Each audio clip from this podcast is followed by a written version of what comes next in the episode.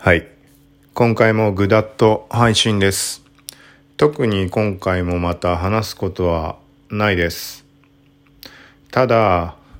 ここ何回かで触れていたみたいに、なんかこう映画なりアニメなり見た作品について、こう人生でどこかに記録していくことっていうのは何回も繰り返すけど、途中で挫折して送り返す。はい。まあそんな状態で音声だったらちょうどいいんじゃないかな、みたいな話をしていました。そう。で、直近で何かを見たとかってこともないんだけど、パッと頭に浮かんだものっていうのをなんか残しておこうかなっていう感じで。はい。もう脈絡なくだけど、まずはウォーキングデッド。はい。これ、えっ、ー、とね、どのぐらい前かって正確に覚えてないけど、多分最後にまともに見てた時っていうのがシーズン5か4、4かな ?4 あたりを見てたのかな？あの、一気に4まで見たっていうのが多分2016年ぐらいでした。今2021年で。だから5年前ぐらい。はい。で、その時に、えっ、ー、とね、まあ、あれかな、その時は、まあそこからパタッと見なくなってしまって、で、去年から今年とかそのぐらいのタイミングで、ちょっとチラチラまた見始めました。そう。でね、なんだっけななんかね、4、うんと、シーズン5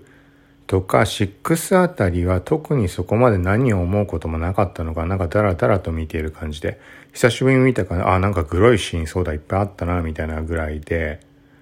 グロいというか、精神的に来るようなシーンっていうのも時々、まああったりするじゃん。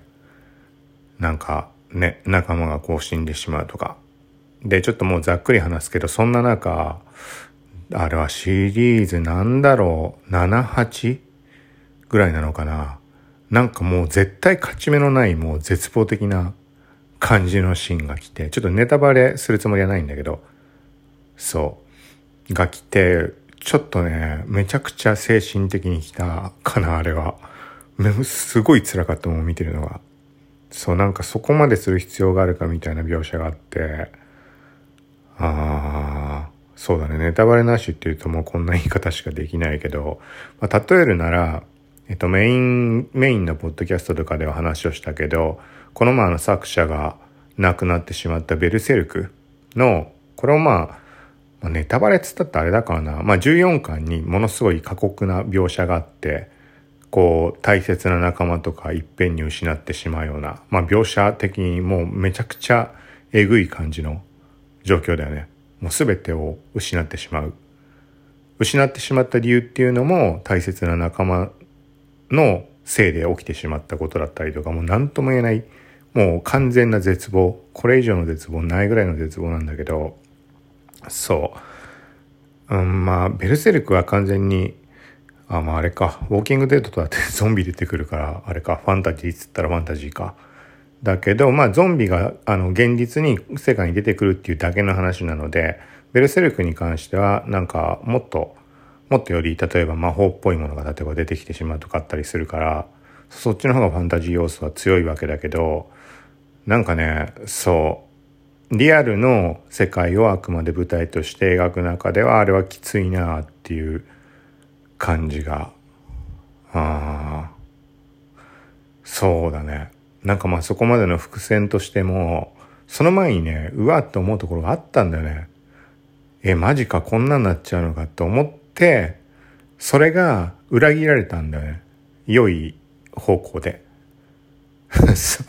ネタバレなししても何も言えないけど。そう、と思ったら、そう、一回ね、絶望から、こう、ね、ちょっとハッピーな方に持っていっておいて、もうこれ以上ないぐらいの絶望だよね。もし見てない人がいて、ここから見る人いたとしたら、ちょっとこれは別にネタバレにはなんないと思うので、一個だけ言葉だけ覚えておいてほしい。ルシール。ルシールがめちゃくちゃ怖いから。めちゃくちゃ怖いってちょっと言い方違うな。なんかネタバレに感じてしまうかもしれないけど、あーってだったってまああれだよな、まあそのぐらいはいいだろうっていうところでちょっとまあルシール。ルシールにもう精神をやられました。はい。で、その後ちょっとまたダラダラ見ていて、どこまで見たんだっけ？なんかまただらけってシーズン8か9ぐらいまで見たのか？で、今シーズン10かなんかやってるんだっけ？完結したのかどうかとかまでも全然知らないけど、そう。まあこれは機会あればどこかに残しておきたいなと思って。まあ全然あれだね。あの全体的な話になってないけど、多分最初見始めた時ってめちゃくちゃハマって一気に見て、なんかもうさ、シーズン1、2、3とかそのぐらいってあんま覚えてないんだけど、あの辺りはあの辺りですごいあれだよね。いろんなことあったよね。そう、大好きな、今となっては大好きな女優さんって、そのウォーキングデッドで好きでなった女優さんが出ていたんだけど、出ていたんだけどっていう言い方からしてもさせてほしいけど、そう。あ、まあ、あれ、あれと同じ人、プリズンブレイク。プリズンブレイクの、あのー、なんつったっけ、もう何も覚えてないな、名前。ほら、あの、刑務所の医者役というか女の人。そう、あの人と、なんだっけ、ダン、タンク、なんとか、タンク、なんとか。そう、あの人が、ウォーキングデッドにも出ていて、そう。最初の方覚えてないけど、まあそのあたりすごいハマって見ていたんだので、なんかあれだね、まあ4か5ぐらいで一旦時間5年空いて久しぶりに見たっていう。そう。そうだね。まあちょっとだらけて感じる部分、なんか完全に見ようって思って見てる感じというよりはちょっとチラチラ見たり見なかったりみたいなことしてた時期もあったのでうん。まあゾンビ作品好きな人はもし名前だけは聞いてるけど見たことないっていう人はなんだかんだシーズンシーズン10まで続いてる作品になるし見てみたらうん。きっとハマる要素あるんじゃないかなと思います。はい。まあ、特にどうこういうこともないので今回はまあこれで終わりにしておこうかなと思います。適当に本当にこの自分が好きな作品とかの話っていうのはちょっとずつでもなんか残していきたいかなとは思うので。そうあとはまた別の回でどっかで触れられたらなとは思うけど最近だとなんかすごい話題になってるものでさスーパーカブかなんかってアニメあるじゃん。そうあれをなんかチラチラ目にしてよく話題になってるなとか絵の雰囲気とかはなんか見た感じ？あの気に入る感じだったのでどっかタイミングがあったら見ようと思ってある時見たんだよね。第1話。をそしたらね何て言うのかなんかわかんない。もう最初にめちゃくちゃ引き込まれてその世界に。そうなんかもう完全な対策の映画アニメを見るようなそういう空気感というかそこにやられてそう。まあ時間ある時に今見てる感じなんだけどで最初になんでそれを感じたのかなと思ったんだけどなんかねよくよく考えたら他のアニメがどうこうってとこなんか気にしたことなかったかもしれないけど最初に引き込まれた理由っていうのが多分無音ってとこなんだね。音がなくあの BGM が流れずになんか最初料理かなんかしてるシーンだったのかな。うん、そうとにかく全てが丁寧っていう印象をすごい受けてそう もう結構話しちゃってるけどそうだからまあこれはまだ全然最初の4話5話ぐらいしか見てないので、うん、ちょっと楽しみに順番に見ていこうかなっていう感じです。なんかこのスーパーカブみたいなあの類のアニメって言ってなんかジャンルというかさなんかああいう感じのってあるじゃん。同じくくりにしていいのか分かんないけど例えば山のすすめとか勝手に思ってるだけで見たこともないんだけどとかあとは何だろうなちょっと前にやったなんだっけ？何キャンだっけ？ゆるキャン？キャンプ冬キャンプとかするやつそうとかもそうなんだけどなんか多分同じなんていうのジャンルというか同じ空気感の漂うものじゃんと思うんだけどどうもねああいうのって見られないんだよねすごいその感じは好きなんだけどでもいざ見てみるとあんまり興味が湧かないというかなんとなく流して終わり面白いとも思わないし気に入ることもないしそうなんだけど、そう、そういう同じくくりに俺の中では少なからずあるんだけど、スーパーカブに関してはめちゃくちゃいいなと思って。うん。はい、という感じで。まあ、スーパーカブはまた、え、ー、と、まあ、最後まで見た時かなんかに話しようかなと思います。これも個人的にはいいなと思うので、今の話した感じで気になった人いたら、ま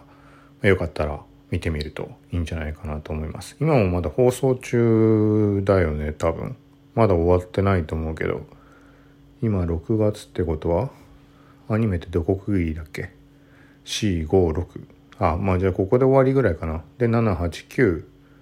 で101112とかって区切りだっけ？はい。ということで今回は以上です。またこんな感じで話をしていこうと思うのでよかったら聞いてください。はい。で何回か前とかにも触れているけどこのラジオトークで配信しているこの余談が過ぎるっていう番組は他のポッドキャストでも聞けるようになってます。えっ、ー、と Apple と Spotify も登録しちゃったっけな、まあ、Apple、Spotify、Google Podcast とかで多分聞けると思います。で、Apple に関しては6月15日から新しくチャンネル機能っていうものがスタートします。サブスク機能も開始するんだけど、そのチャンネル機能っていうのが複数の番組をひとまとめにしてチャンネルっていう風に配信者が作ることができます。はい。で、個人的に複数のポッドキャスト番組を持っているので、その中にこの余談が過ぎるっていうのも入れてあります。なので、6月15日になったら、聞くまとめプラスっていうチャンネルが公開されるはずなので、そっちからも聞いてもらうこと可能です。まあ、そこから聞くと多分他の、